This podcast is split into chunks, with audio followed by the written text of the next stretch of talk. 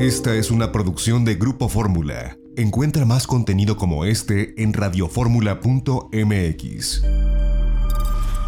Sigue en la conversación con Itinerario Turístico. El gobierno de Quintana Roo presenta.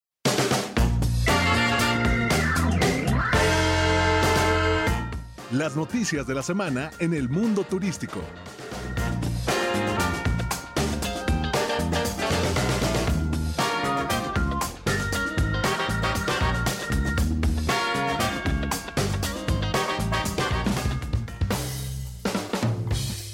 La ciudad de Los Ángeles presentó en la Ciudad de México su campaña 2020, donde todos son bienvenidos. Autoridades turísticas de esta ciudad se reunieron con operadores mayoristas, agentes de viaje y medios de comunicación para dar a conocer la oferta turística de esta ciudad.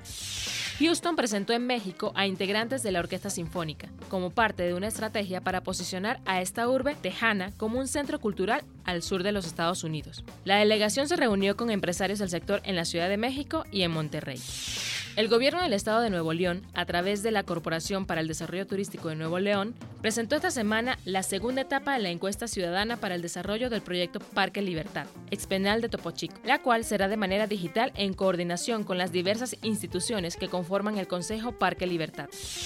Quintana Roo acentúa su importancia a nivel internacional al ser nuevamente galardonado en la sexta edición de los Travi Awards 2020, en los que destacaron Riviera Maya, Cancún y las experiencias acuáticas de Xcaret. Riviera Maya fue distinguida por su deliciosa oferta gastronómica, además de ser también considerado en las categorías de mejores resorts. Este año, los hoteles todo incluido de Cancún encabezaron categorías tanto a nivel internacional como en México. Por su parte, Experiencias Xcaret reforzó ser el mejor parque acuático a nivel internacional.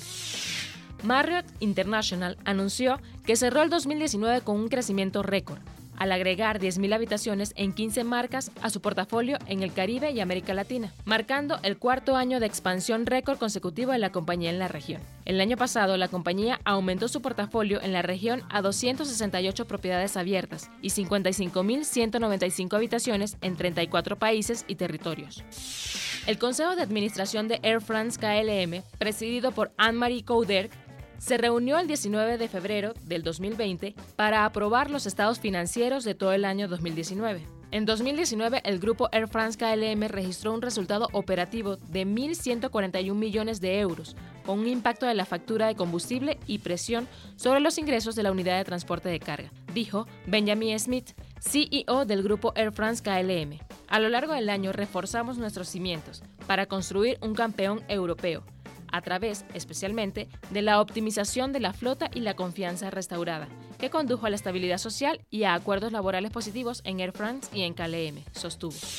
El próximo miércoles da inicio la feria de turismo más importante de América del Sur, ANATO 2020, a celebrarse en Bogotá, Colombia. México irá, como en las últimas ferias internacionales, liderado por el estado de Quintana Roo con el pabellón de Caribe mexicano. Itinerario turístico estará allá haciendo la cobertura de esta feria.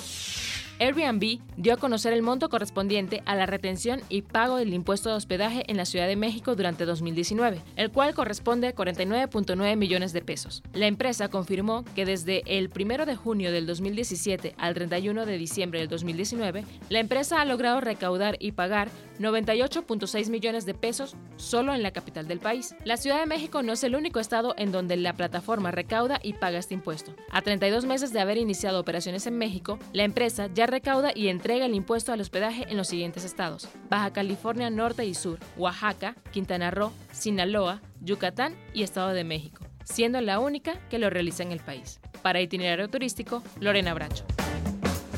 Esta fue una producción de Grupo Fórmula. Encuentra más contenido como este en radioformula.mx.